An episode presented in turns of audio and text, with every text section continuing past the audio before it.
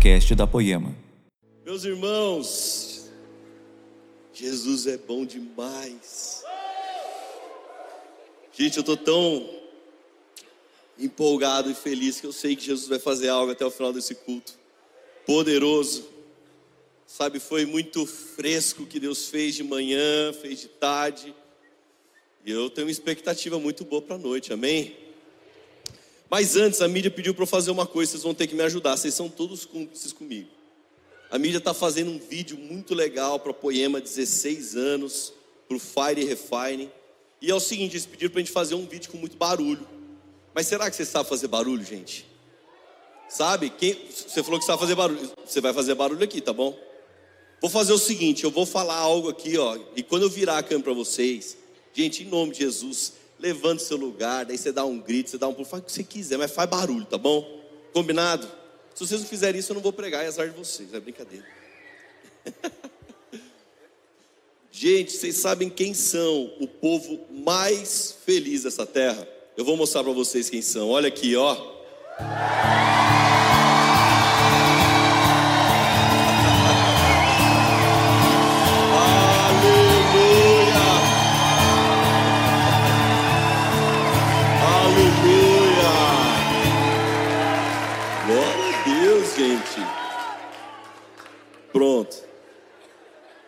Não peça mais para a mídia fazer essas coisas para mim, Léo.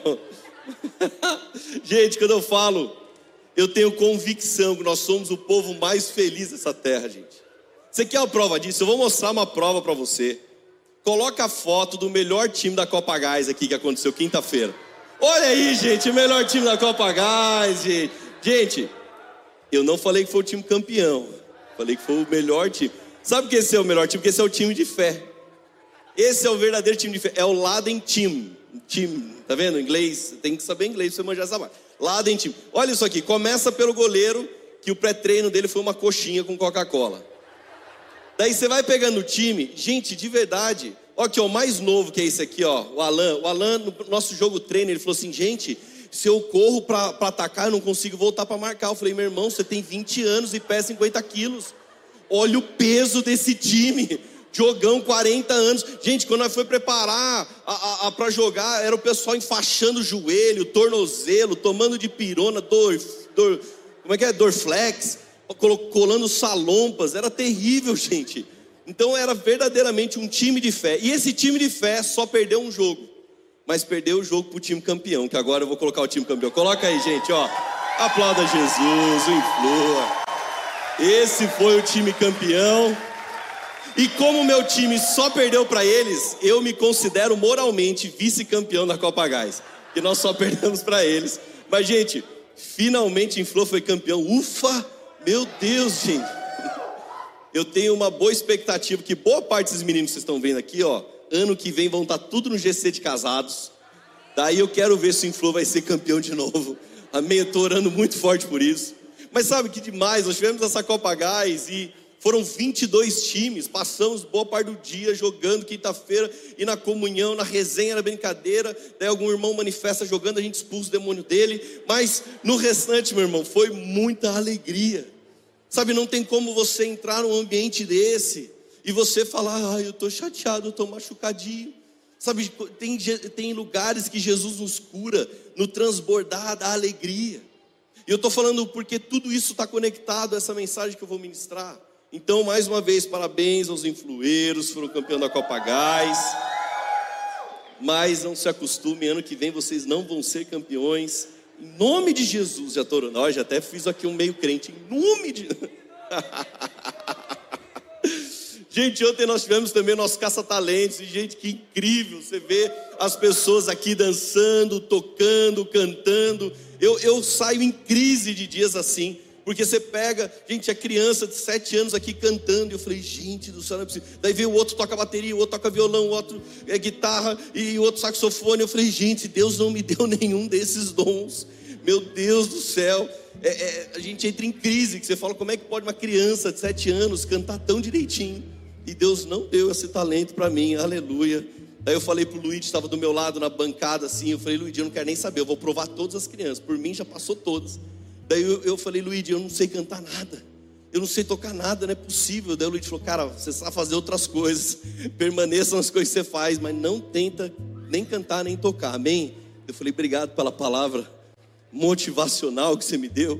Mas a verdade, igreja, é que eu brigo com isso, mas a verdade é que a gente pode olhar para as coisas, sabe, e nos comparar. A gente pode olhar e ficar falando, puxa, mas olha isso, o Léo, ele eu vi ele tocando e cantando ao mesmo tempo, eu não consigo nem tocar e nem cantar, muito menos ao mesmo tempo. Sabe, você pode olhar e falar, puxa, mas o, o fulano prega, eu, eu não sei pregar. É, é, o outro sabe resolver tal coisa de uma forma, mexer no computador, passar letra, fazer arte, e eu não sei, mas eu quero dizer para você que é incrível a multiforme de Deus. Sabe quantas pessoas tem aqui com tantos talentos incríveis na igreja? E a verdade é que você só tem que descobrir qual o seu talento, qual o dom que Deus deu para você que realmente vai manifestar e cooperar para o avanço desse reino. Sabe, meus irmãos, semana, há umas semanas atrás nós vimos um ponto em Curitiba então o Leandro já veio e deu uma palavra: Xandão, pode fechar o ponto, fala com o Laden para ver o contrato e vamos fechar. Daí o Xandão foi falar comigo: Laden, não dá para fechar o ponto, nós não temos dinheiro para isso. Eu falei: calma, Xandão, deixa eu ir negociando. Daí comecei a negociar com a, com a imobiliária e com o pessoal, os donos, não sei o quê. Daí eu fiz uma proposta, não foi indecente, foi uma proposta de fé. Daí a mulher falou assim: ah, não, esse valor a gente não tem interesse. Eu falei: muito obrigado, então. Deus abençoe vocês. Que esse ponto seja ótimo para outra pessoa. Então o Xandão entrou em crise. O Xandão falou assim: Mano, mas o Leandro falou para fechar e agora? Eu falei: Calma, Xandão. Calma. Deixa. Se é de Jesus, ele vai preparar para nós. Daí passa um dia, passa dois, passa três. O Xandão, mano, você não vai mais falar com eles. Eu não vou falar com eles. Deixa lá o ponto. Passou mais de uma semana. Mas se alguém alugar, Xandão, se alguém alugar, não é para ser nosso. Daí passa uns dias, imobiliário. Então, vocês ainda têm interesse naquele ponto? Eu falei: Ó. Oh, Olha, não sei. Deixa eu pensar aqui. Deus, gente, acho que o dom que Deus me dá é resolver problema. Daí eu começo a negociar de novo imóvel. Eu sei que, gente, nós fechamos um ponto novo para Curitiba e essa semana a Poema de Curitiba já entrou nesse ponto, começou a reforma para a glória de Deus, num preço que a gente conseguiu fechar. Aleluia! Se você for para Curitiba, vai lá. Daí, se não bastasse isso, a Tati Joslin pregou aqui no Power Kids. Daí a gente saiu, a gente foi jantar na minha casa e a gente conversando. Ela falou assim: a gente tem uma célula lá em Curitiba. Eu falei: é, onde que é essa célula sua? É num hotel. Eu falei assim: você quer uma igreja? Ela, quero. Quinta-feira eu estou indo para Curitiba fechar um ponto novo, assinar o contrato. E sexta eu já te mostro o ponto novo para você fechar. Ela, meu Deus, você está falando sério? Eu falei: tô. Daí a gente foi lá, o Léo estava junto, quinta-feira a gente fechou o ponto novo. Na sexta, Tati com o pastor Daniel já foram ver o ponto antigo da Poema e já vou entrar para lá. Então, meu irmão, sabe quando eu olho essas coisas, sabe o que eu vejo? Eu falo, Jesus, o senhor é demais. Eu não sei cantar, eu não sei tocar, mas eu sei resolver esses problemas. Jesus dá graça nessas coisas, amém? Tem muita coisa preciosa que Deus te deu, meu irmão, e que você precisa nos ajudar no avanço desse reino, amém? Feche seus olhos mais uma vez, Senhor Jesus. Eu creio no poder guiar a mensagem dessa noite. Eu peço, Senhor, que o nosso coração esteja aberto. Nos ajuda a entender, Senhor, o quão é importante nós estarmos bem resolvidos, primeiro internamente, para que exteriormente possamos cumprir o teu propósito, cumprir o teu chamado. Então, Senhor, traz um nível de entendimento, de maturidade é, sobre cada seu, perdão, sobre cada filho e cada filha sua presente nesse culto. Nos molda, Senhor, nos ensina. Que o nosso coração seja uma terra fértil nessa noite, no nome de Jesus, Senhor. Amém. Meus irmãos, eu vou ministrar hoje sobre área de instabilidade. Sabe, outro dia eu vi ah, o quanto hoje as sementes elas são modificadas geneticamente. Então, uma semente que, que naturalmente, se você plantasse, daria fruto em três meses, quatro meses. Hoje, essas sementes elas são modificadas geneticamente para que, ao invés de dar o fruto em três meses, talvez ele dê o fruto em dois meses. Então, para que o fruto seja talvez maior, tenha mais benefícios, sabe? As melhores sementes hoje são modificadas. E onde eu quero chegar nisso? Sabe que você pode pegar a melhor semente do mundo, mas se você plantar numa terra infértil, ela não dá frutos. Mesmo que milhões tenham sido gastos naquilo, investido naquilo, uma, em uma terra infértil, ela perde o efeito. Então a questão daí não está na semente lançada, mas está na terra que recebe. E por que eu digo isso? Porque às vezes você está esperando uma palavra do céu, você está esperando uma palavra que vem do altar direto para a sua vida, mas nada adianta se a terra do seu coração não está aberta para ela. De nada adianta se a terra do seu coração não for fértil para receber. Então pode passar o homem de Deus que for pela sua vida, o profeta que for na sua vida. A terra não é fértil, então de nada adianta. Às vezes pessoas estão procurando, sabe? Ah, eu vou atrás do cara lá porque ele é um profeta e ele vai revelar a cor da minha cueca. E de verdade, às vezes tem um profeta do seu lado. Tem um, alguém que te acompanha, que trabalha com você, tem alguém que está ali no, no discipulado, na mesa com você, é um profeta. Mas o problema é que a terra não é fértil, o coração não está aberto. Por isso que eu creio que a mensagem de hoje é muito importante para que eu e você venhamos nos autoanalisar se realmente a nossa terra é fértil ou não. Então, olha só o que a Bíblia diz, eu quero ler 1 Tessalonicenses 5, 23, sobre uma perfeita harmonia. A Bíblia diz: O mesmo Deus da paz o santifique em tudo e que o espírito, a alma e o corpo de vocês sejam conservados íntegros e irrepreensíveis na vinda do nosso Senhor Jesus Cristo. Sabe, meus irmãos, paz não consiste em mera tranquilidade. Mas sempre a paz ela é concebida como algo que baseado na reconciliação entre o homem e Deus. Aí entra a paz. Deus é um Deus da paz, mas é um Deus de paz para aqueles que não estão em conflito com Ele. Sabe que interessante isso? De entender e compreender o que eu acabei de dizer, é que às vezes nós estamos falando, Deus, eu quero paz, mas a sua maior guerra é contra Deus, a sua maior guerra está sendo contra o Senhor. Por quê? Porque Ele está falando, meu filho, segue esse caminho, você precisa mudar isso, você precisa trabalhar isso. Ele está falando, não, eu não vou. E você está num grande conflito com Deus. Agora, a paz é quando nós não estamos em conflito com Ele, estamos unidos a Ele. Senhor, o que, eu tenho que mudar? Então a palavra paz, ela, você vai ver ela constantemente conectada às bênçãos messiânicas da Bíblia. Paz, ela é funda, fundamentada sobre a reconciliação com Deus. Ele é o tema do Evangelho de Cristo. O próprio Evangelho é o Evangelho da paz. Cristo é o doador da paz. Amém? Agora, somente uma completa santificação pode produzir a verdadeira e final paz com Deus. Sabe, meus irmãos, todo mal e toda distorção que temos, ela deve ser finalmente banidas do nosso coração, do nosso interior, interior para que a gente possa desfrutar de uma perfeita harmonia. E é disso que eu quero falar, esse é o grande alvo da santificação. Então, o mesmo Deus da paz o santifique em tudo, e que o espírito, a alma e o corpo de vocês sejam conservados íntegros e irrepreensíveis na vinda do nosso Senhor Jesus Cristo. Sabe, a referência a espírito, alma e corpo. Existem muitos debates aqui, visto que esse é o único lugar no Novo Testamento em que aparece uma descrição melhor da natureza humana. Em outros trechos, no entanto, Paulo ele pensa e fala do homem apenas como corpo e alma, ou como corpo e espírito, sem, uma, sem nenhuma distinção entre a alma e o espírito. Agora, o que eu quero dizer para você não é esse debate, não é essa discussão, mas a ênfase de Paulo nesse versículo é revelar que a santificação ela deve abranger a totalidade da nossa personalidade.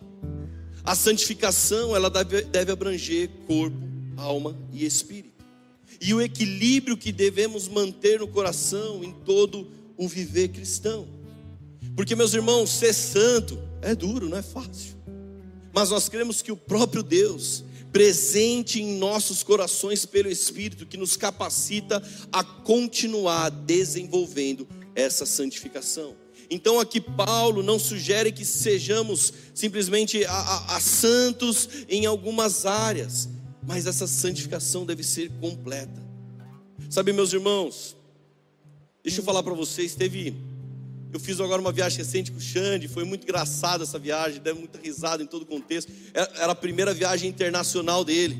Então ele é acostumado com voo doméstico. Ele entrou no avião, já chegou, tinha travesseirinho. Ele falou, mano, esse travesseirinho aqui, eu falei, é, é, é para dormir. Cara, mas tem um cobertorzinho também. Eu falei, é, você se cobrir, né? O voo é longo, mas pode levar esse cobertorzinho no final? Eu falei, cara, não, não faz a gente passar vergonha, mano. Não, não deixa que os outros desculpem que a gente é pobre, né? Eu falei assim, falou, cara, mas aí no meio do voo ele, mano, tô com fome. Eles vão servir só aquelas bolachinhas. Eu falei, não, gente, calma. Quando o voo é longo, tem almoço, tem janta. Ele ficava perguntando para mim, mano, que horas vai ser o almoço? Que horas vai ser a janta? Tá chegando já? Mano, será que vai demorar muito? Eu tô com fome. Daí de repente embicou lá no fundo, da, na, na, frente da aeronave, a mulher com o carrinho assim. E ele, Ladem, Ladem, olha lá, olha lá. Porque ele, ele, ele parece que nasceu do lado da cachoeira, né? Ladem, olha lá, vai chegar a janta. Eu falei, mano, calma, disfarça. Finge que você é rico, mano. Finge que você é rico, mano. Calma, não queime nosso filme. Daí quando tava chegando, a janta tava, tava chegando, começou a chegar perto da gente. Daí o piloto falou assim: Olha, agora nós estamos passando por um momento de turbulência, então o serviço vai ser suspenso. E daí o Shane, ô oh, mano, e agora, velho? Agora nós vamos, nós vamos ficar sem comer? Só quem tava lá na frente comeu. Eu falei, calma, mano. Quando passar a turbulência, nós vamos comer. Gordinho é fogo no avião, velho. Eu sei disso, eu também sinto as coisas que ele sente. Eu falei, mano, daqui a pouco vai chegar. Mas sabe onde eu quero chegar, gente? Eu lembro uma vez. Hoje os pilotos falam a, a turbulência, mas eu lembro uma vez que eu estava indo para o Chile, quando passa na Cordilheira dos Andes. Ali é uma área de muita turbulência. Eu lembro o piloto falar exatamente com essas palavras. Ele falou assim: ó, senhores passageiros, nós estamos passando por uma área de instabilidade. Então o serviço de bordo vai ser suspenso. Afivelem os cintos até que o voo seja normalizado. E sabe o que eu quero dizer para vocês? É exatamente isso a mensagem dessa, dessa noite. Muitos de nós estamos passando por áreas de instabilidade. E parece que a bênção no caso, Xandão e meu era, era aquela janta no avião, mas parece que a bênção ela foi suspensa das nossas vidas. Parece que nós fivelamos, sabe, ou nós somos amarrados na nossa poltrona e obrigados a viver uma vida de dificuldade que parece que nunca mais o voo é normalizado. É possível, Deus, essa área de instabilidade não acaba nunca mais. Eu quero minha janta, eu quero meu café, cadê, Senhor? Então, onde eu quero chegar nisso? Nós lemos que somos corpo, alma e espírito, amém? E eu quero falar da nossa alma nessa noite, porque é na nossa alma que as nossas batalhas acontecem, é na alma que reside as nossas vontades, as nossas emoções. É na sua alma que você concorda ou você discorda de algo, você acha ou deixa de achar. E se nós tivermos concessões na nossa alma, o que que acontece?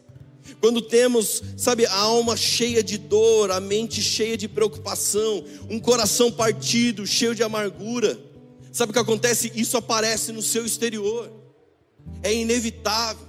Quando a turbulência está tão grande aqui, você não consegue esconder de ninguém. Alguém pode pensar, pastor, é isso, esposa precisa ouvir isso, aquela louca da minha casa lá precisa ouvir essa mensagem. Manda-se mensagem para ela, para ela ouvir se ela não estiver aqui. Você que está nos assistindo online, talvez você precisa mandar para alguém essa mensagem. Não, pastor, meu marido, meu marido é terrível. Meu marido não é o porto seguro que eu espero, mas parece que ele é o iceberg esperando o barco bater para afundar e morrer todo mundo. E só sobrar Rose, né? Enfim, outra piada. Foi ruim essa piada, né? Eu sei. Foi ruim. Mas quem já nunca, né? Não assistiu esse filminho. E o Jack cabia naquele barco, mas tudo bem. Aleluia, gente. Coisas que a gente tem que superar. Cadê? Sabe o que eu quero dizer para vocês, meus irmãos? É que um desequilíbrio emocional ele pode atrapalhar um propósito de Deus.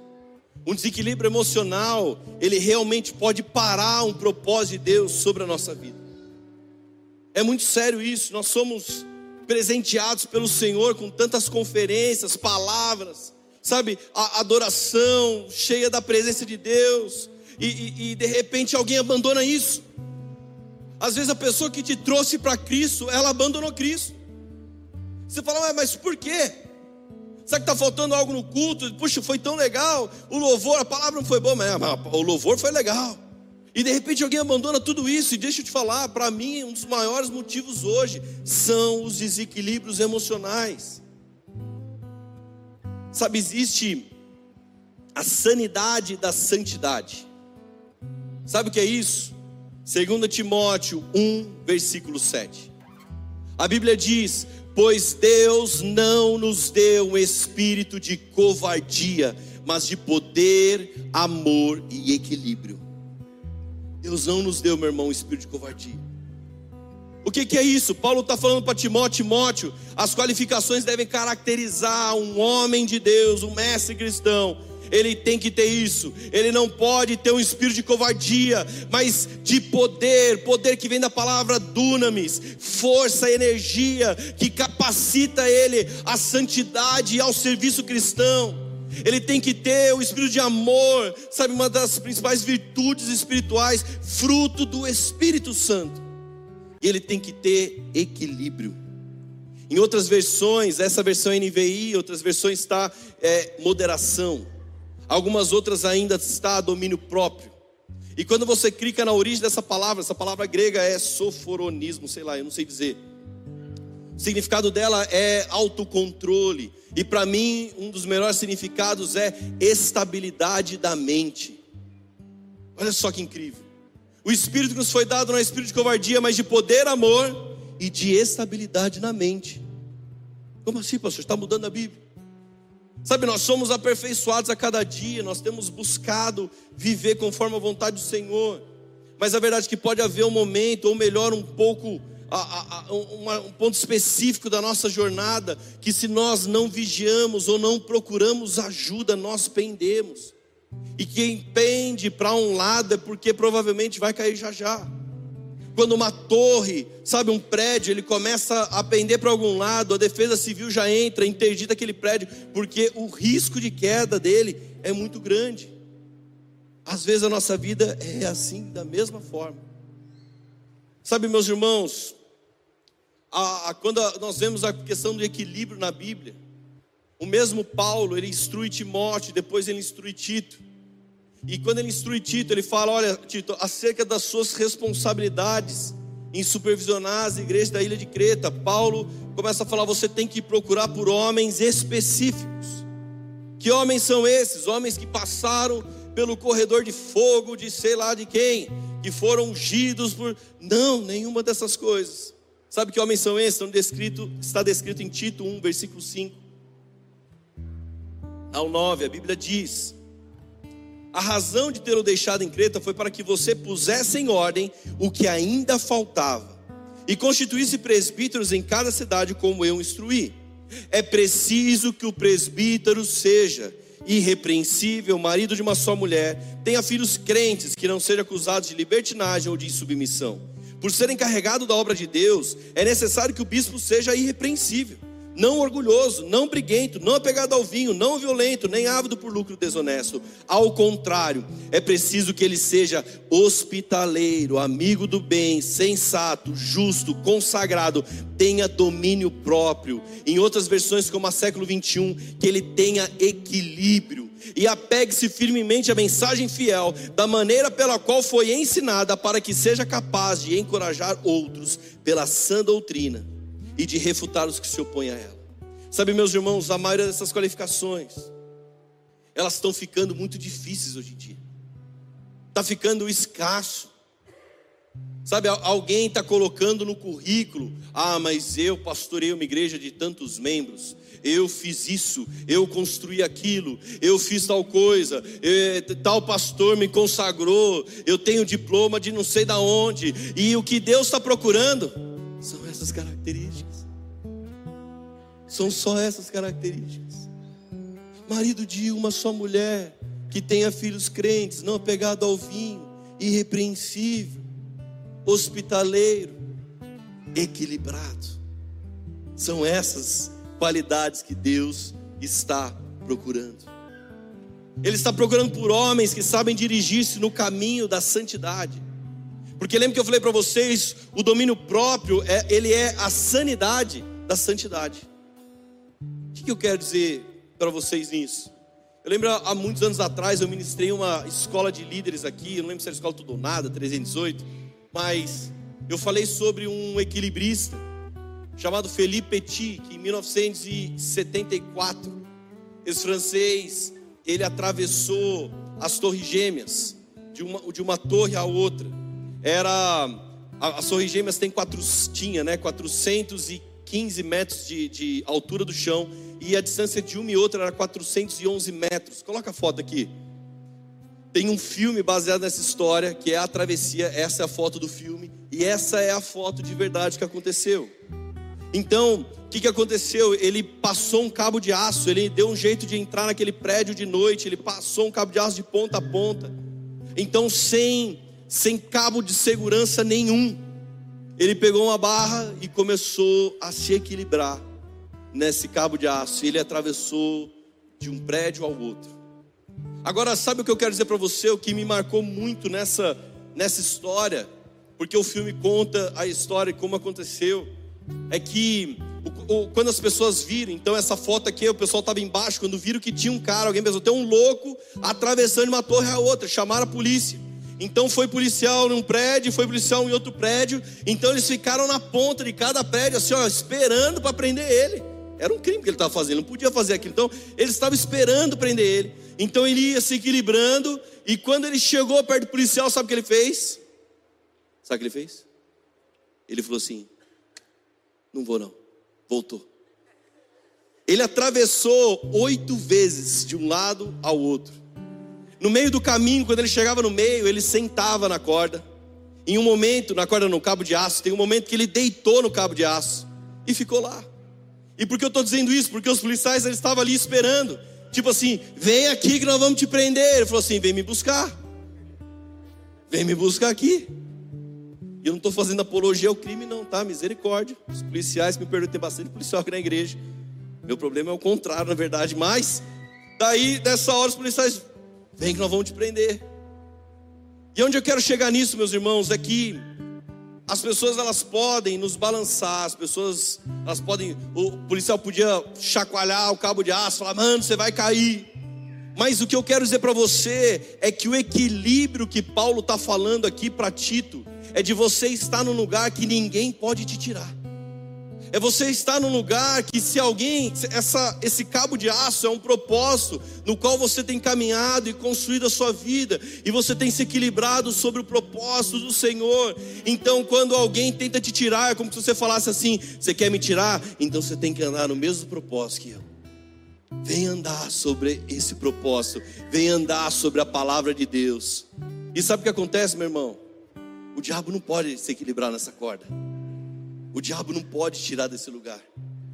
Você só sai se você quiser.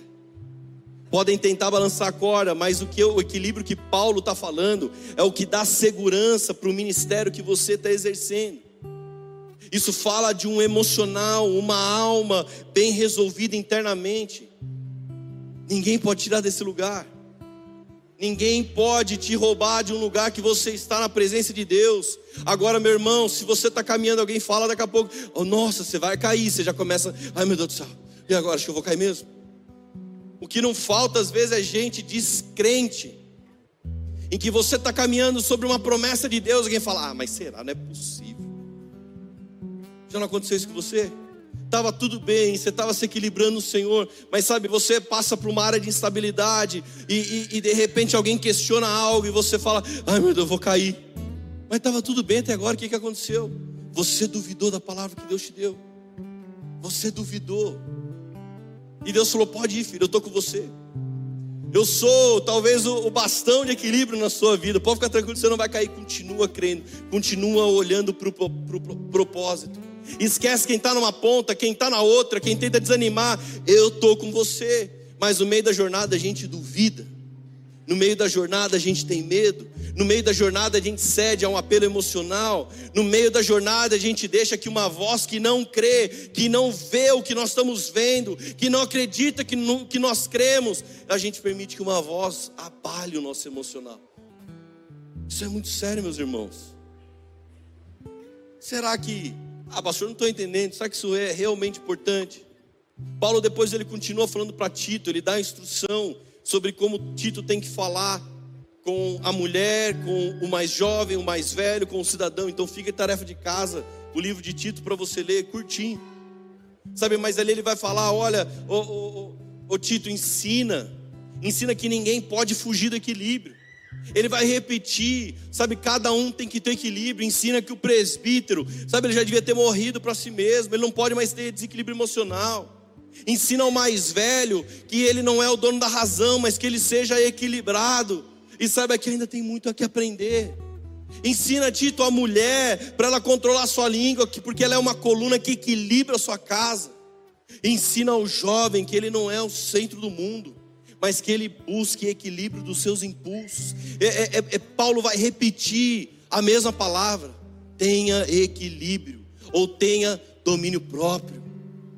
Essa é a sanidade da santidade. Sabe, meus irmãos, é muito difícil esse negócio de igreja, gente. É muito difícil porque as nossas maiores lutas contra alguns irmãos, não é contra os irmãos, mas contra às vezes a confusão que está na cabeça deles, é emocional.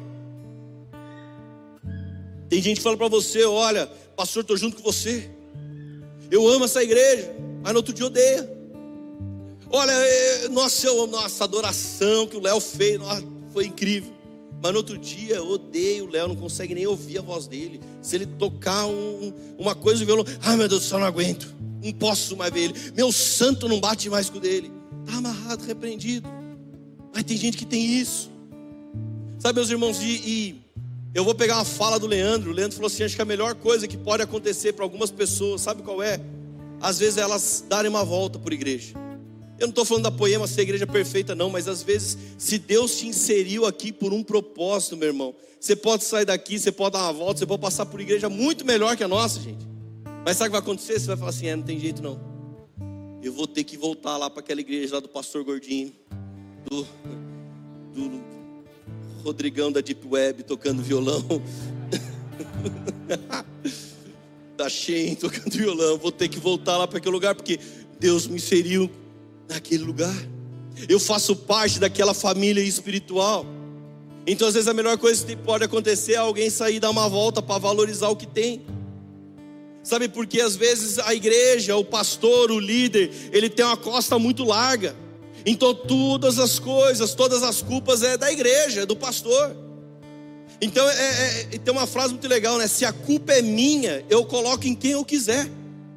Ah, mas tal coisa deu errada. Deu errada, a culpa é minha? É, eu vou colocar a culpa no Léo. Se ela é minha, eu vou culpar quem eu quero. Então o Léo é culpado das coisas que não andam na minha vida. Você fala, misericórdia, irmão. O sangue de Jesus tem poder.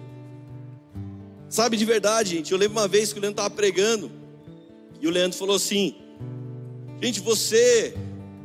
Você que culpa que a igreja é, é culpada dos seus problemas. Então você se converteu na Assembleia de Deus e foi para Bola de Neve. E hoje você vem na Poema, primeira vez, achando que o problema era a igreja. Deixa eu te falar uma coisa: o problema não era as igrejas, o problema é você. Não adianta fugir. Dalando pregou. Ele precisava pegar um voo, ele foi embora rápido, logo depois da sequência. Daí chega um casal. Me chegou intimando: cadê o pastor Leandro aí? Eu falei: ah, ele tinha um voo, precisou ir embora. É que sabe o que, que é? A gente se converteu na Assembleia, passou pelo Bola de Neve e está vindo aqui a primeira vez. E ele pegou, ele falou aquelas coisas e que, que, por que, que ele falou aquilo? Eu falei, meu Deus do céu. Eu falei, não está assim, não, fala com ele, ele que falou, que profetizou essas coisas. Eu falei, olha, meu irmão, acho que Deus usou ele, você não acha? Não, mas que não é possível, eu não sei. Falei, você está na igreja, você não crê que Deus pode ter usado a vida dele. Ele falou, nossa, acertou até o nome da igreja, podia ter trocado uma igreja, pelo menos, né? Mas acertou o nome certinho das igrejas. Falou, Espírito Santo também não perdoa. Acabou o culto hoje de manhã, daí veio um casal. Você estava lá, né? Eu falei, estava lá onde? Você estava lá na nossa casa. Eu pensei, misericórdia. Eu falei, Laura, eu não fui na casa deles, eu juro. Você estava lá na nossa casa que a gente brigou essa semana e a gente falou todas essas coisas e você falou tudo na pregação de hoje. Eu falei, amém, foi o Espírito Santo, mas eu não estava lá na sua casa, tá bom? Fique claro esse detalhe. Não, a gente sabe que foi Deus, foi o Espírito Santo. Sabe, às vezes tá, tem gente que está tão desequilibrada emocionalmente que às vezes não acredita nem no profeta de Deus. Não acredita na palavra lançada. Então lembra que eu falei no começo? Às vezes a semente ela pode ser poderosa, mas se a terra do coração ela não está aberta, se o coração é uma terra infértil, não dá fruto. Não dá fruto. Está tudo fechado. Fechado no coração. E por que eu digo isso, meus irmãos? Porque para mim o primeiro nível Assim como nós acabamos de ler Timóteo e Tito, o primeiro nível de exigência, de equilíbrio, é com a liderança. Então tem dia que alguém critica, tem dia que alguém fala, ah, mas é, você não sei o que, e você tem que pregar do mesmo jeito. A Erika tem um testemunho incrível quando a poema começou lá no salão. Daí um dia a ia pregar e ela estava muito nervosa, estava morrendo de medo. E daí chegou, chegou o irmão: Oi, pastor Érica, trouxe aqui meu amigo. E a gente veio ver aqui. Cadê o pastor Leandro? Daí a Erika falou assim: Ah, ele não vai vir hoje, eu que vou pregar. Ele, puxa, que pena. Daí a Erika falou assim: Amém, irmão. Ela tinha que pregar do mesmo jeito, meu irmão. Primeiro nível de, de cobrança, de equilíbrio emocional começa conosco. Começa com os pastores, com os líderes dessa igreja. Sabe, porque um ambiente seguro, nós falamos muito disso, nós buscamos viver muito isso. Ambiente seguro é quando você traz alguém para um lugar em que essa pessoa ela pode rasgar o coração dela. Ela pode falar assim: Eu estou num lugar, eu preciso ser tratado, eu preciso ser curado, me ajuda. Você, você tem que encontrar esse ambiente seguro. Por isso que nós treinamos, oramos, derramamos sobre a liderança da igreja. Imagine se isso ficar fadado somente a figura do pastor. O pastor deu tempo com todo mundo da igreja. Então nós ensinamos os líderes têm ambiente seguro, que são liderados. Derrame, ame, ore. Declara, profetiza sobre a vida deles. Agora, um ambiente seguro, ele só é realmente eficaz quando ele encontra alguém preparado para escutar aquilo. Se você traz alguém para um ambiente seguro, mas ainda há muitos desequilíbrios emocionais na sua vida, você destrói esse ambiente se ainda há ferida, se houver raiva, orgulho, arrogância, você destrói todo o ambiente seguro. Gente, teve, quando a gente estava lá na, na, associação, lá aí um caos, foi um caos os ministérios, meu irmão. Olha, tem o melhor time do mundo, esse time da Poema, porque eles fizeram mágica com o que não tinha. Então estava terrível, todo o ministério estava difícil e adaptado, e de repente chega um líder dos ministérios assim: Ah, está terrível, eu não aguento mais que a minha vontade era falar para ele: Eu também não aguento mais, cara. Eu não sei nem se vai ter culto domingo que vem. Era a minha vontade de falar isso. Eu falei: Jesus, não. É um ambiente seguro. Ele está vindo abrir o coração dele, está cansado. Eu falei: Jesus, eu também estou cansado. O senhor sabe isso, né, Jesus? Não esquece isso, não. Mas dá graça e misericórdia. Sabe, meus irmãos, somente há instrução quando há equilíbrio. Exortação sem equilíbrio é julgamento. Ensino sem equilíbrio se torna religiosidade. Mansidão sem equilíbrio pode se tornar um coração mole. E tudo isso fala do interno seu e meu. Sabe, é muito difícil, não tem como você confiar uma obra em alguém que constantemente anda desequilibrado. Então você está literalmente numa obra com essa pessoa, construindo algo para o Senhor. Então ela está ali com você naquele dia e ela está colocando tijolo, passando cimento, está tocando louvor e a pessoa está dando glória a Deus, aleluia, né? Ela, é, mano, aleluia. No outro dia ela quer tacar o tijolo na sua cabeça. Você fala, mas cadê o cara que estava escutando louvor? Estava adorando Jesus, agora ele quer jogar o tijolo na minha cabeça. No outro dia quer comer o cimento. Você fala, meu Deus do céu, você é louco mesmo, irmão. Isso é 13. É 13, é 13, né? Enfim. Daí você fala, você precisa de ajuda, cara. Não é possível. Como que às vezes nós estamos orando, falando, Deus, eu, eu confia algo nas minhas mãos. Deus, você está pedindo para que Deus te confie um nível de responsabilidade. Você está pedindo uma bênção para Deus. Eu estou falando, como que eu vou confiar isso? Se você ainda não tem maturidade para fazer, para lidar com isso. É a mesma coisa do meu filho começar a orar para Deus dar um carro para ele. Imagine como que ele vai ter um carro, ele nem alcança o pedal, ele ainda não tem maturidade, ele não tem conhecimento para dirigir esse carro. Às vezes a gente está fazendo isso e nós deveríamos mudar a nossa oração, falar: Deus, o que falta é organizar dentro do meu coração. Quais são as sementes que já foram lançadas no meu coração e que até hoje não deram fruto, porque a terra é infértil, Jesus? O que falta mudar para eu realmente viver as suas bênçãos. Sabe, meus irmãos, tem desequilíbrios que são por uma disfunção hormonal. E de verdade, tem médico, tem psicólogo para te ajudar. Tem desequilíbrio, é porque às vezes a mulher está naqueles dias terríveis, amém? Amém, homens? A TPM, estou precisando do mestre, como já diria nosso pastor Leandro. Então você fala assim: sangue de Jesus tem poder. Você ora, jejua. É terrível, mas é é uma fase, é uma estação. Agora tem desequilíbrios emocionais, sabe que é, precisam de ajuda de um médico, de um psicólogo. Tem desequilíbrios de dinheiro que você precisa de uma reeducação financeira para te ensinar. Tem desequilíbrios que são por feridas e o perdão pode te curar. Tem desequilíbrios espirituais que é um discipulado, é um confronto que pode te ajudar. E para todas as outras coisas existe Mastercard. Bem, lembra dessa propaganda? Não lembro dessa propaganda, né? Foi feia. Fala pro seu marido agora se ele estiver do seu lado. Fala, amor, dá aquele cartão sem limite para mim amanhã. Brincadeira.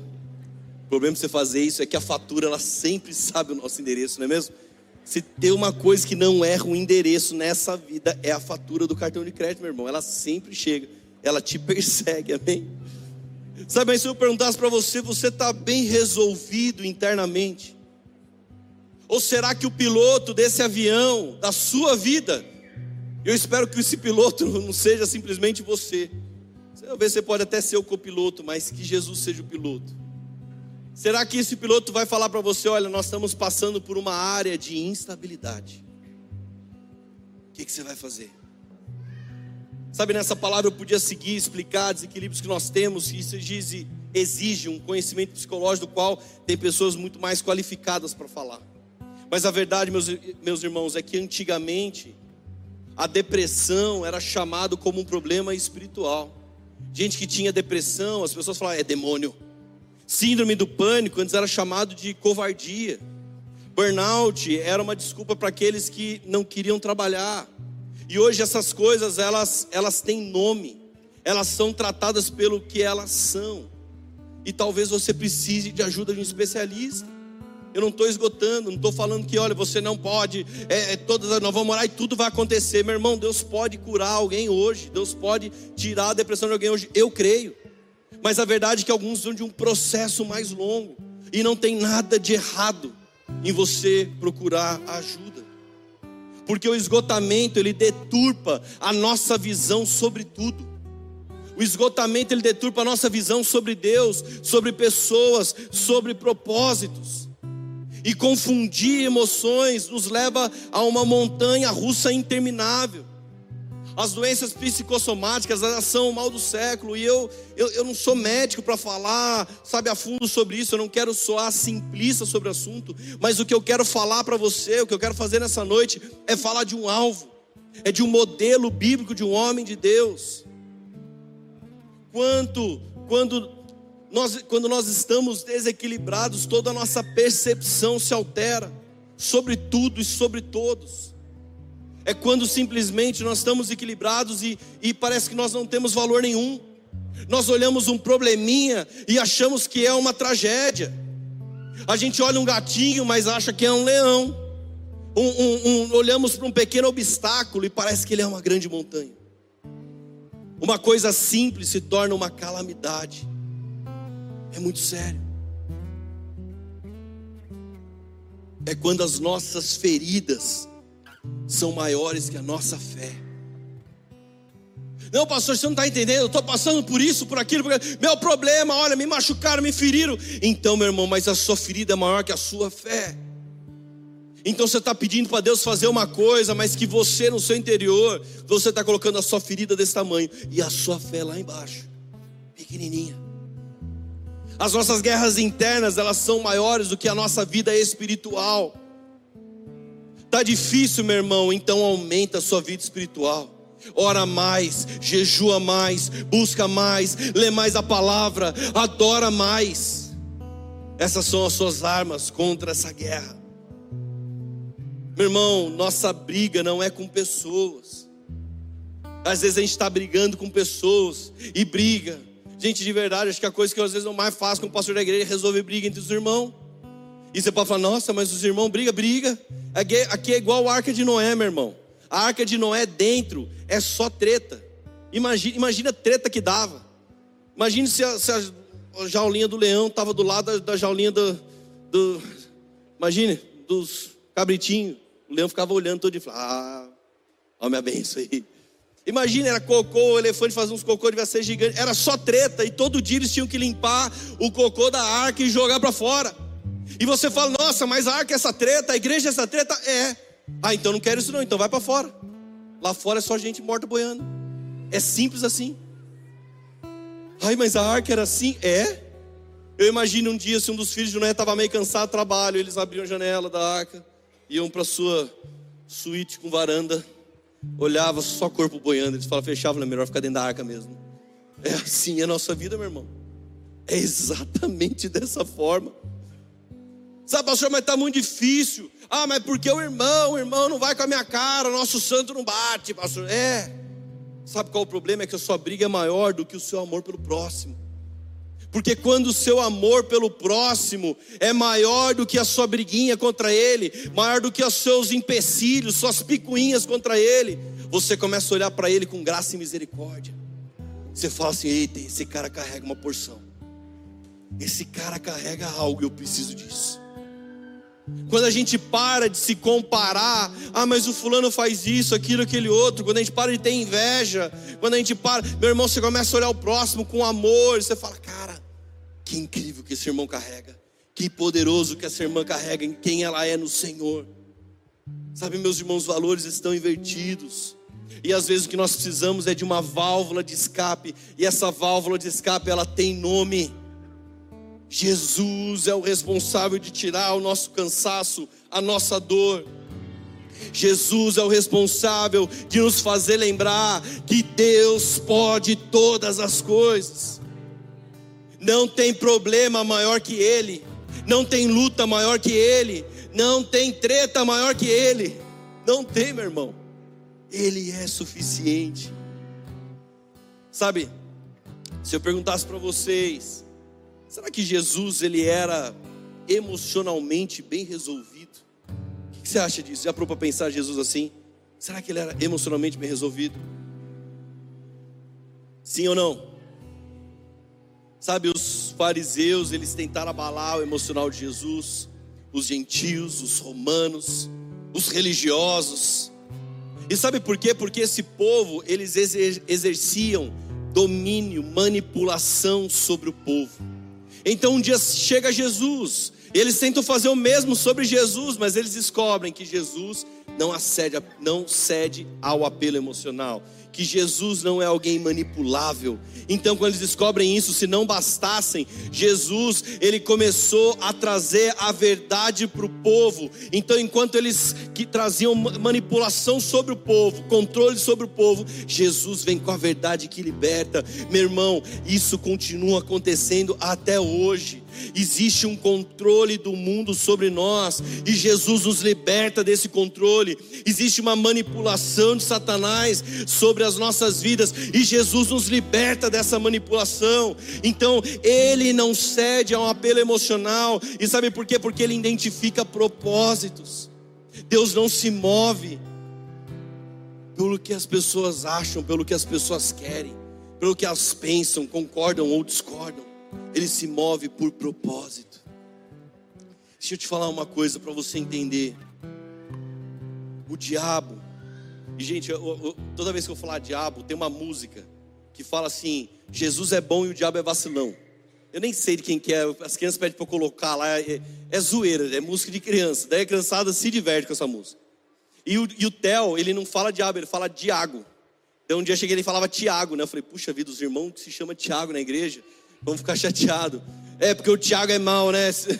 né, pai? Eu falei, não, filho, é, é o diabo que é mal, mas Deus é mais forma, ele chama Diago. Então, às vezes, eu posso falar Diago, que virou lá em casa, tudo que a gente fala Diago. Tudo não, né? Está amarrado, repreendido, tem que ficar falando o nome dele. Mas, o que eu quero dizer para vocês é que o Diago, ele não põe uma doença emocional em ninguém.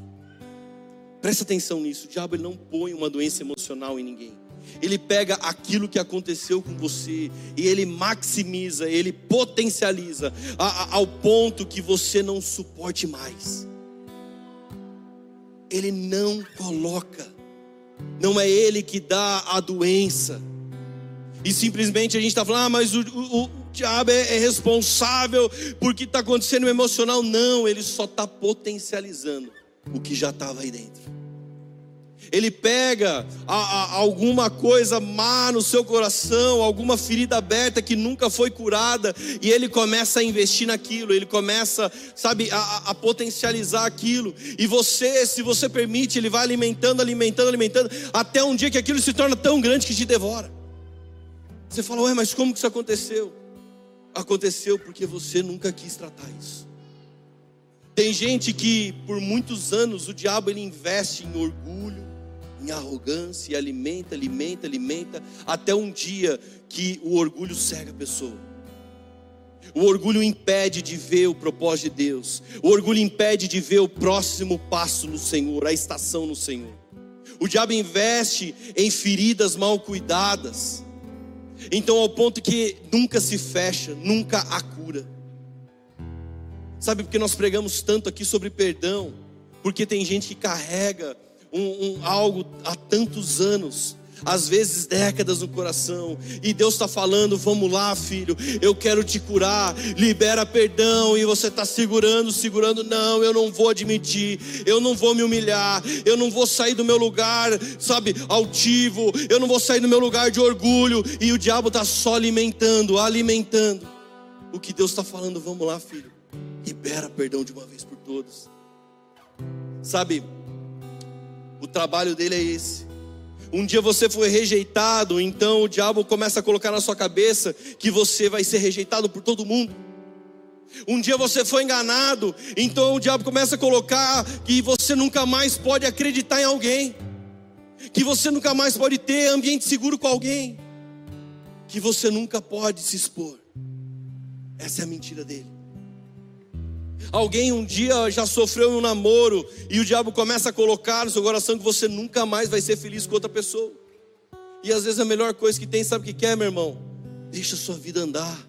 Libera a pessoa do seu coração. Libera, comece a orar, meu, meu irmão. Quem namora e terminou o namoro, chora por um, dois dias. Eu não sei, cada um tem o seu tempo. Mas depois que você chorou tudo que podia, acabou, chega. Deus, eu quero viver algo novo. Chega. Tem gente que fica vivendo vai um ano, dois anos, ah, mas não sei o que ela. A menina já casou, já está grávida, tá, o cara, ah, mas ela era o amor da minha vida. Misericórdia. Libera isso. Agora estou falando para quem namora, né, meu irmão? Se você é casado, misericórdia. Essa palavra não é para você, essa parte, tá bom?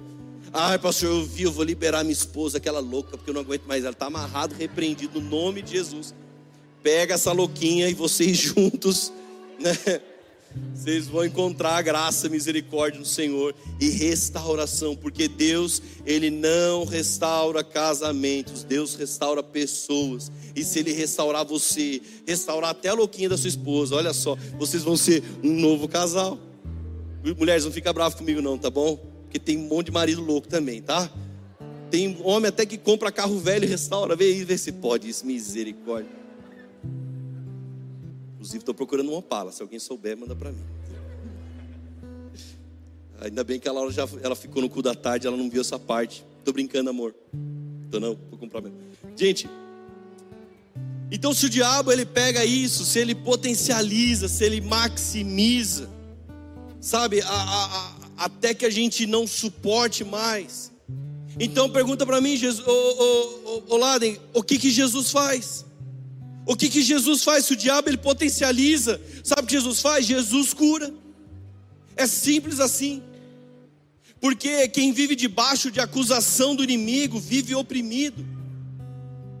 E olha só o que a Bíblia diz: chega de viver oprimido, meu irmão. Lucas 4, versículo 18: O Espírito do Senhor está sobre mim, porque Ele me ungiu para evangelizar os pobres, enviou-me para proclamar libertação aos cativos e restauração da vista aos cegos, para pôr em liberdade os oprimidos. Sabe, meu irmão, um dos significados de, de oprimido é aquele que é obrigado a se sujeitar a algo ou alguma coisa obrigado. Aí você vai falar, nossa pastor, isso é o meu casamento? É mais ou menos isso, assim. Sou obrigado a sujeitar. Tô brincando, você não é oprimido pelo seu casamento, não. Você é abençoado no seu casamento. Sabe, mas alguém que é oprimido, ele vive aprisionado. Quantas áreas de instabilidade já nos fizeram a viver dessa forma? Quantas áreas de instabilidade dentro de nós, sabe, nos faz viver presos, oprimidos, e, e, e Jesus está falando: Eu quero te libertar, filho, eu quero te libertar. Deixa eu te falar uma coisa: Jesus, ele sabe o que ele, aonde ele precisa te libertar. Sabia? Jesus sabe onde quer. É. Mas será que você sabe também qual é? Qual é a área? Ah, não, pastor, nossa, eu tudo certo, tudo perfeito, glória a Deus. Então você alcançou a, a santificação. Mas de verdade o processo não é fácil. Deixa eu te falar uma coisa: muitos vivem, sabe, com uma autoestima baixa e, e não se acham bom para nada, para ninguém. Alguns vivem a anorexia, bulimia, por ter uma obsessão com seu peso. Outros vivem por gula e encontram alegria só na comida. Outros vivem tomando anabolizante por ter distorção da sua autoimagem corporal. Outro é fofoqueiro e, e, precisa que todos saibam do problema do outro para que ninguém saiba do problema dela. Outro é inseguro e por isso precisa se autoafirmar toda hora. Outro dá desculpa para não assumir a sua responsabilidade. Outro está precisando de ajuda, mas a arrogância afasta as pessoas dessa, dessa pessoa. Outro é vitimista e sempre espera que o próximo faça aquilo que era para ele fazer. E se eu falo tudo isso e você pensa em alguém, ah, falou de gula, pensei no lado, em lá gordinho e tal. Deixa eu te falar uma coisa: se eu falei isso e você pensou num monte de gente, então você é um hipócrita porque talvez eu só não tenha falado o seu. Mas eu te garanto que tem muitas áreas de instabilidade que está nos impedindo de viver as bênçãos e cumprir o propósito de Deus. Tem muitas. E por medo de assumir a nossa natureza falha, é que ainda existe muitos desequilíbrios em nós. Mas sabe qual é a boa notícia? Cadê? Eu pedi uma água aí, pessoal. A boa notícia é que Jesus, ele veio curar a nossa alma. Jesus veio curar a nossa alma, e talvez seja um processo longo, talvez leve anos, mas Ele quer nos curar. Obrigado, meu amigo. Não é fácil, não. Eu lembro uma vez nós fomos orar para uma mulher, e estava eu, Leandro, essa mulher já tinha uma certa idade, e quando nós começamos a orar, Deus começou a dar uma palavra muito específica para o Leandro. E de repente manifestou um demônio naquela mulher. E se você crê ou se você não crê, eu não estou nem aí. Mas um dia Deus vai colocar isso na frente para você orar. Aí você vai crer. E sabe que o demônio falou aquela hora? Falou assim: faz 40 anos que eu estou aqui. E vocês não vão me tirar daqui. A gente falou: a gente não vai mesmo. Mas a gente conhece quem vai te tirar. A gente é amigo de quem, de quem vai tirar você desse lugar. Mas sabe, aquilo me gravou porque ele falou desse faz 40 anos que eu estou aqui. Talvez faz anos que você está lutando por algo. Faz anos, sabe, que você está vivendo oprimido por algo. E eu quero dizer para você mais uma vez: Jesus quer te curar. Porque quem anda em liberdade não desiste de tudo do dia para a noite. A sua construção não é passageira mas está construindo algo sólido e fortificado no Senhor. Meus irmãos, para para pensar, se Jesus não soubesse ou tivesse certeza de qual era a vontade de Deus, o seu propósito na terra, será mesmo que ele tinha feito tudo que ele fez? Será que ele não teria desistido no meio do caminho? Era muito difícil, meu irmão, porque às vezes as pessoas elas nem agem por mal mas elas fazem apelo emocional, elas, elas tentam te tirar do seu propósito, você está ali se equilibrando e alguém está fazendo apelo emocional. Olha só, Jesus um dia fica sabendo que Lázaro, aquele quem Jesus ama, ele está doente. Então sabe o que Jesus faz? Ao invés de sair correndo e direto para curar Lázaro, amigo de Jesus, Jesus amava ele. A Bíblia diz que Jesus ficou dois dias ainda no lugar que ele estava. Então quando ele chega, quando ele chega onde estava Lázaro, sabe o que aconteceu? Lázaro já tinha morrido. E daí Marta, Marta chega para Jesus e fala aqui: se estivesses aqui, isso não teria acontecido. Imagine você, Lázaro é seu amigo, você pode pensar: ah, mas se eu tivesse aqui, então ele não ia ter morrido. Ah, meu Deus. Quando Jesus fala tudo que vai acontecer com ele, sabe o que Pedro faz? Não, eu não vou deixar que te façam isso. Qual a resposta de Jesus? Afaste de mim, Satanás. Jesus não está andando pelo seu emocional, ele está andando por um propósito. É sempre assim. Quando acaba o vinho na festa, Marta chega, Maria chega para Jesus e fala: Acabou o vinho, faça alguma coisa. Calma, calma, eu sei a hora de agir. Não é por pressão, não é, não é porque você está falando aqui, eu vou agir no seu tempo. É sempre assim. Jesus ele foi tentado em toda a jornada a fazer coisas que estavam fora do seu propósito, ou fora do tempo, ou coisas que não tinham a ver com o seu propósito. Pilatos fala para Jesus, fala assim: ah, você não é o rei dos judeus? Fala aí para mim. Satanás no deserto fala para Jesus: eu te dou um reino. Não é isso que você quer? Eu te dou um reino. Sabe, meu irmão, a todo momento, as pessoas falando para Jesus algo, mas ele continua agindo com propósito. Deixa eu te falar uma coisa: um dia Jesus está pregando a palavra, e ele está pregando, e sabe o que acontece? As pessoas começam a levantar e começam a ir embora. Talvez esses dias eles vão aumentar cada vez mais. Você começa a pregar a verdade, as pessoas levantam e vão embora. Eu não concordo. Eu, eu, eu, não quero mudar de vida, eu quero continuar desse jeito, então eu não vou mais na igreja. Então a melhor coisa que a pessoa pode fazer é levantar e ir embora mesmo. Então Jesus começa a pregar e os discípulos falam para ele: Jesus, as suas palavras são duras demais as pessoas estão indo embora, ah, diminuiu a membresia da igreja, Jesus, e sua pregação está muito pesada. Sabe, Jesus, você tem que fazer um, um massagear o eguinho das pessoas, fazer um carinho nelas, é, é, pregar um evangelho fofinho, e Jesus está pregando uma palavra dura, e, e as pessoas estão indo embora, e quando eles falam isso para Jesus, sabe o que Jesus fala? Acaso querem ir com eles? Vocês querem também ir com eles? A palavra está muito dura, Pedro. Tá. Pode ir embora com eles então. Oh, Jesus, como assim? Como assim, Jesus? Eu só vim te dar um toque aqui. Vocês querem ir embora também? Pode ir. Então o mesmo Pedro fala assim: Senhor, para quem iremos se, to, se só tu tens palavra de vida eterna? Para onde que nós vamos, Jesus? Deixa eu te falar uma coisa, às vezes a gente começa a reclamar, dar um mimizinho com Jesus.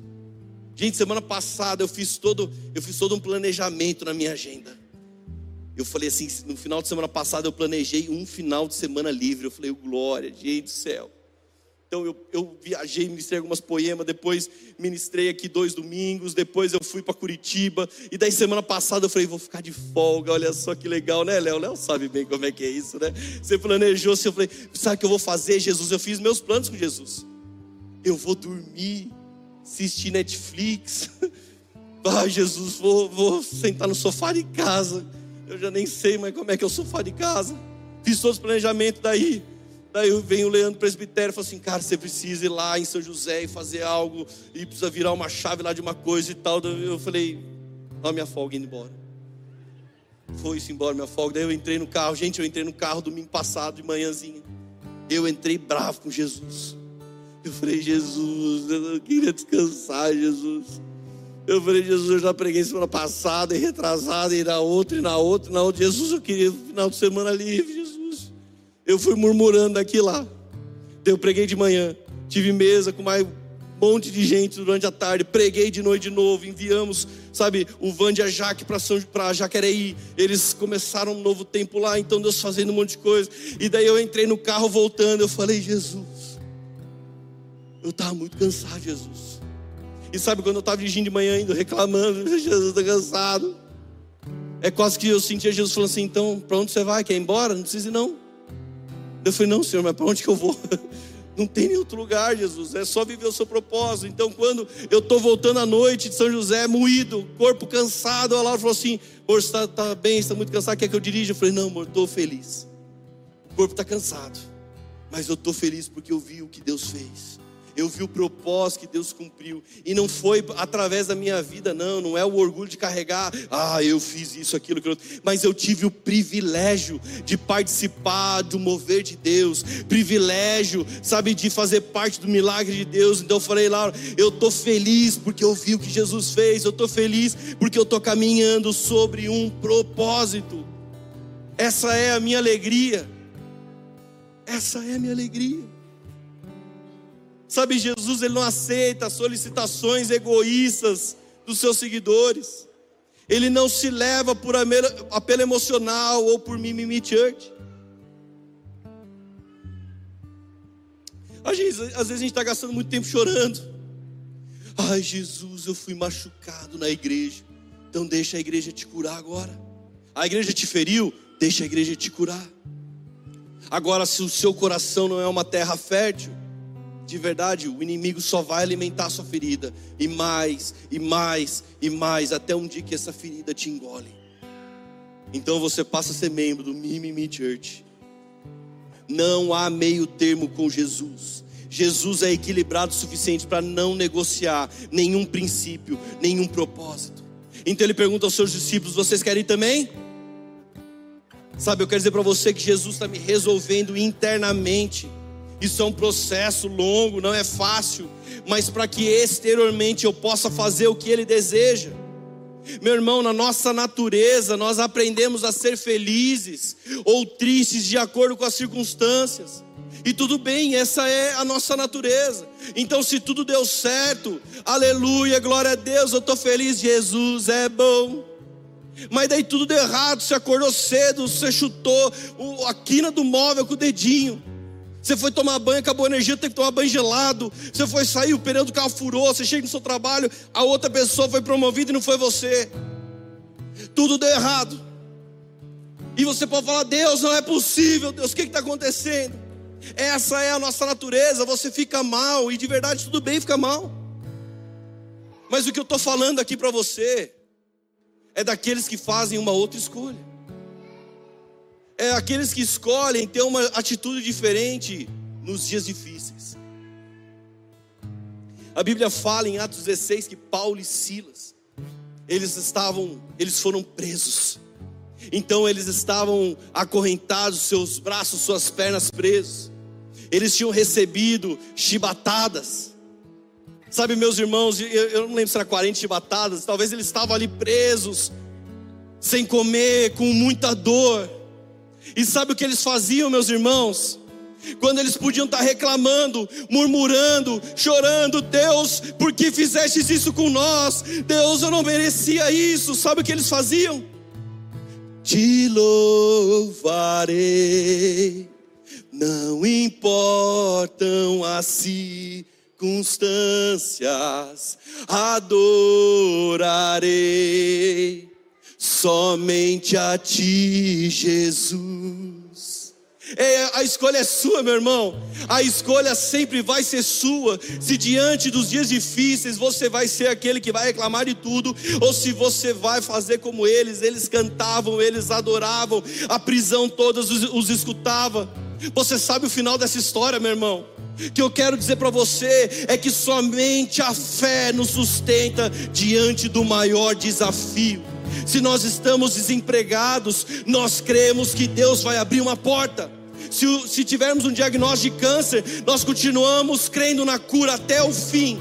Se o casamento acabou, nós permanecemos de pé declarando restauração. Se tudo estiver um caos, então nós levantamos um clamor pelo milagre de Deus. Essa é a conduta de um homem, de uma mulher de Deus, meu irmão. Os problemas, eles são inevitáveis, mas o que nós fazemos com os problemas da nossa emoção, isso depende de você. Sabe, parte da nossa cura emocional está no saber sofrer. Deixa eu te falar uma coisa: não é errado você chorar, não é errado você sentir. A tristeza, ela não é vilã, você pode sentir sim. Você só não pode permitir que ela mude quem você é. E sabe quem você é, meu irmão? Você é filho de Deus. Você é amado pelo Senhor. Você não está na terra à toa, você não está na terra ao acaso, você não nasceu por sorte, não foi a camisinha que furou e você está ao acaso. Deus sonhou com você, Deus planejou você, Deus tem um propósito sobre você. Então você não pode deixar, o dia triste pode vir, eu posso chorar, eu posso ficar triste e falar, Jesus, mas eu creio no teu poder me dá a alegria de novo. Eu não quero que a tristeza mude quem eu sou. Talvez enquanto todo mundo vai estar desesperado, os homens de Deus vão estar em paz. Quando todo mundo fugir do problema, você vai querer enfrentar o problema. Quando as pessoas tentam te derrubar, te desanimar do propósito de Deus, você fala: Não, Deus, nada vai tirar o meu foco da onde eu estou caminhando, nada vai tirar o meu foco do teu propósito. Meu irmão, talvez eu esteja falando com alguém específico aqui nessa noite. Talvez Deus moldou toda essa palavra para você nessa noite, só para dizer o quanto Ele te ama. Talvez alguém pode olhar e falar assim: não, é, tá tudo bem, me emocionar, tá tudo certo, não tem nenhum problema. Então, glória a Deus para você. Mas se Deus mudou tudo para uma pessoa, eu garanto que essa palavra valeu muito a pena. Até quando um vacilo emocional vai determinar as nossas ações e as nossas respostas. Até quando um desequilíbrio emocional vai determinar o nível da sua adoração a Deus. Até quando uma falta de equilíbrio interno vai atrapalhar o seu sacerdócio, seu casamento, seu relacionamento com a sua família e amigos. Às vezes nós temos que enfrentar uma das dores, meus irmãos. Sabe que dor é essa? A dor de permanecer onde está, ou a dor da mudança. Eu não quero que se dane, meu irmão, eu quero a dor da mudança. Eu não quero ficar na dor de permanecer onde eu estou. Eu quero enfrentar a dor da mudança, porque eu sei que ela vai mudar quem eu sou e vai me transformar em quem Cristo é, em quem Cristo sonhou. Sabe, meus irmãos, o fruto Deixa eu falar para você o fruto de uma vida emocional equilibrada. Filipenses 4, versículo 7. Diz assim: E a paz de Deus, que excede todo o entendimento, guardará o coração e a mente de vocês em Cristo Jesus. A paz de Deus pode manter o nosso coração, a nossa mente sobre guarda não permitindo que as circunstâncias nos invadam, nos destruam. Então, o fruto de uma vida emocional equilibrada é a paz que excede todo entendimento. Será que nós estamos lançando a semente, sabe, num coração que recebe essa palavra? Será que o seu coração ele é fértil? Ou será que o seu coração está destruído hoje? Meus irmãos, eu fiz uma pergunta no meu Instagram e eu, eu coloquei lá como como está o seu emocional. E, e, e, algumas pessoas colocaram, oh, eu estou emocionalmente bem resolvido, e, e de verdade, glória a Deus pela sua vida. Outros colocaram, sabe, olha, eu, eu procuro andar equilibrado em todas as coisas, e amém, persevere nisso. Esse é o nosso alvo. Outros assumem que é comum elas confundirem suas emoções, e eu creio que é aqui que a nossa natureza oscila. A nossa natureza oscila nesse lugar e à medida que nós amadurecemos em Cristo, nós vamos aprendendo a lidar e superar emoções que tentam tirar o nosso foco do propósito em Deus, no, no propósito de Deus. Agora eu fiquei muito feliz porque alguns tiveram a coragem de colocar que elas estão cansadas e destruídas internamente. Eu não fico feliz pelo fato delas estarem, mas eu fico feliz pelo fato delas assumirem esse lugar. Sabe por quê, meu irmão? Porque a nossa cura começa quando assumimos o problema. Quando nós reconhecemos o fato de algo não estar certo aqui dentro que, de, e que talvez a gente precise de ajuda. Existe ânimo, meu irmão, em anunciar as nossas fraquezas. Eu preguei agora recentemente sobre, sobre Azaf, Azaf fala isso, de fato Deus é bom, mas quanto a mim, os meus pés quase desfaleceram. Ele está assumindo ele está assumindo o seu, o seu, as suas fraquezas, as suas lutas. Sabe, você não precisa ser um super-herói. Jesus não pode fazer nada para os perfeitos. Não é porque Deus não pode, mas é porque eles não querem. Eles não querem.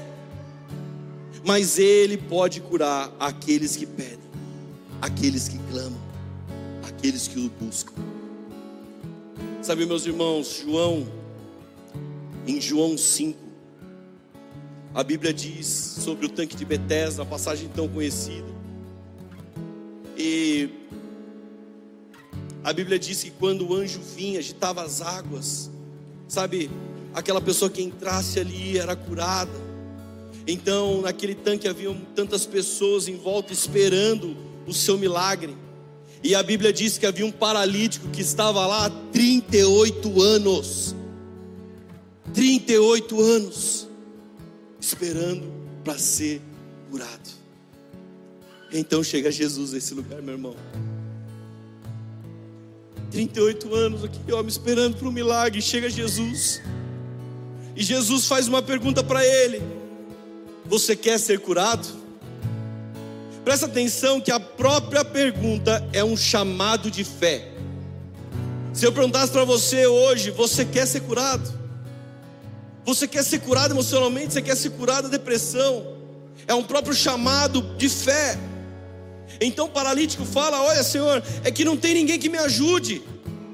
Quando começa, quando as águas agitam, alguém vem, passa na minha frente, ninguém me ajuda a entrar ali.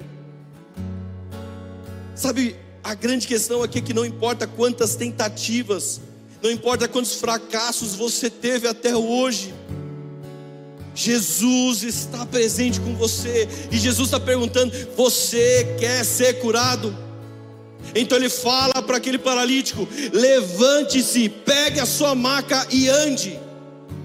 Sabe, tem muitos significados aqui, mas para mim, sabe, um dos melhores significados de pegue a sua maca é você, olha, você fez muita bagunça, você fez muita sujeira nesses 38 anos esperando. Agora pega toda essa bagunça Levanta, você não vai deixar nada para trás. Levanta e começa a mostrar o que eu fiz. Começa primeiro consertando as suas bagunças, a sua sujeira.